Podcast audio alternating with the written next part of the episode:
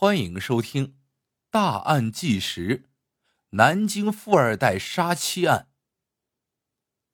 司马迁在《史记·货殖列传》中写下了“天下熙熙，皆为利来；天下攘攘，皆为利往”，可谓一针见血的道出了人性的弱点。千百年来，绝大多数人追求的无非名与利。在这样的价值观的影响下，升官发财成了评判一个人是否成功的标准。富二代这一特殊群体，自出生起就已经实现了荣华富贵这一普通人的终极目标，而有些富二代在如此优渥的环境下，开始啊沉迷于纵情享乐，根本不思进取，成了名副其实的败家子。可是富二代们挥霍金钱也就罢了，有些人却不满足于此，他们在富贵之中迷失了自我，他们解决问题不是心平气和的沟通，而是诉诸于暴力，甚至走上犯罪道路。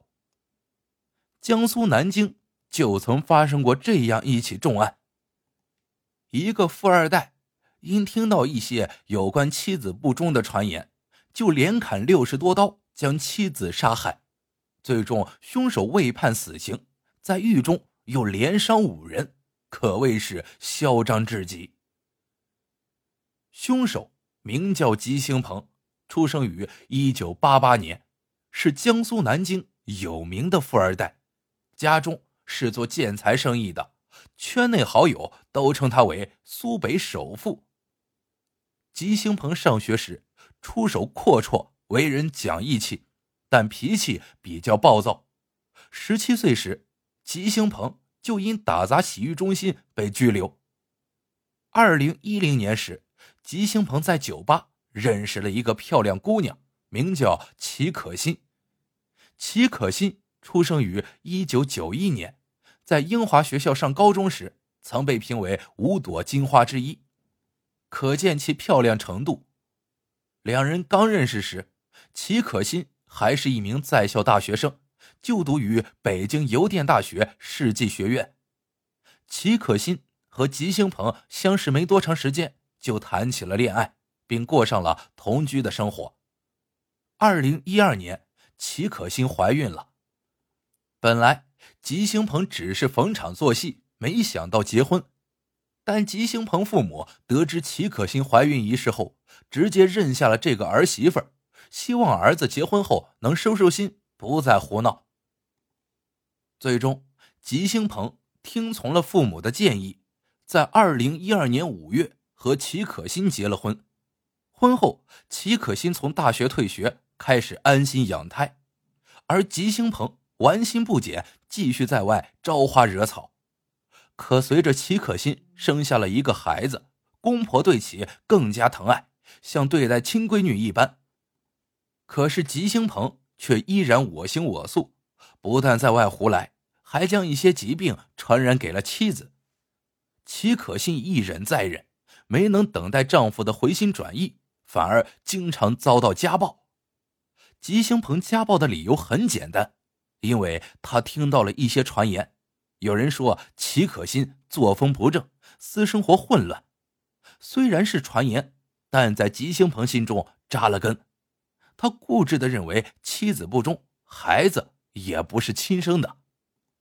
为此，吉星鹏一度想要做亲子鉴定，但父母认为这样对孩子不好，所以极力反对做亲子鉴定。此事呢，也就不了了之。齐可欣虽然被家暴了。但公婆对他好，而且也有了孩子，所以他也不想离婚，依然一心一意的爱着吉星鹏。即使是在遇害之前，齐可欣还在为吉星鹏准备生日礼物。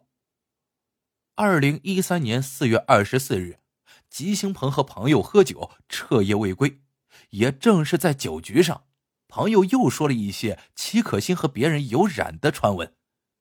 朋友的话。再次引发了吉星鹏心中的怒火。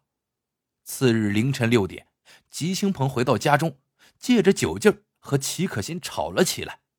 混乱之中，吉星鹏去厨房拿了刀，将齐可欣砍死。父母听到声响后，出门查看，只见齐可欣倒在血泊之中。还是吉星鹏父亲比较理智，他立刻打了急救电话，并报了警。最终，齐可欣身中六十多刀身亡，凶器是四把刀具，既有菜刀，又有水果刀。吉兴鹏杀妻后并没有逃走，警察到来后将其抓捕。经过鉴定。吉兴鹏作案时精神正常，犯有故意杀人罪。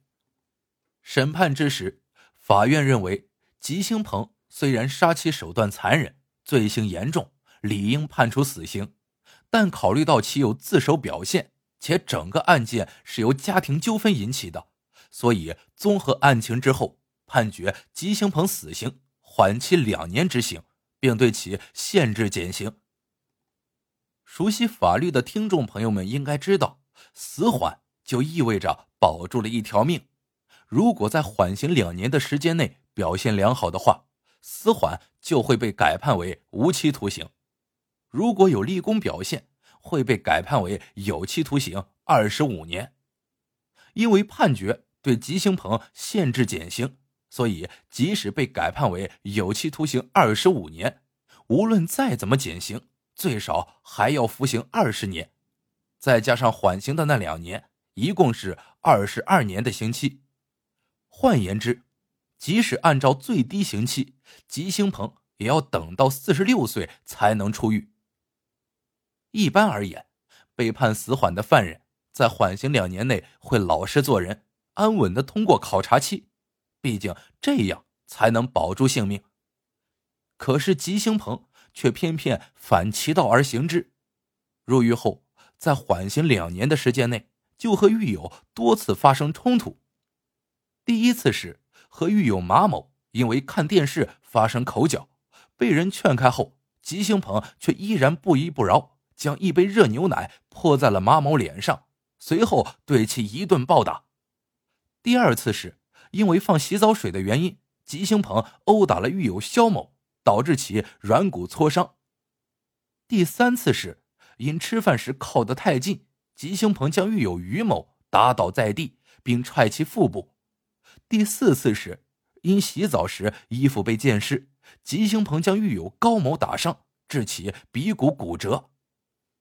第五次时，吉兴鹏不在管控区域接热水，遭到负责管控的狱友丁某的劝阻，一言不合之下。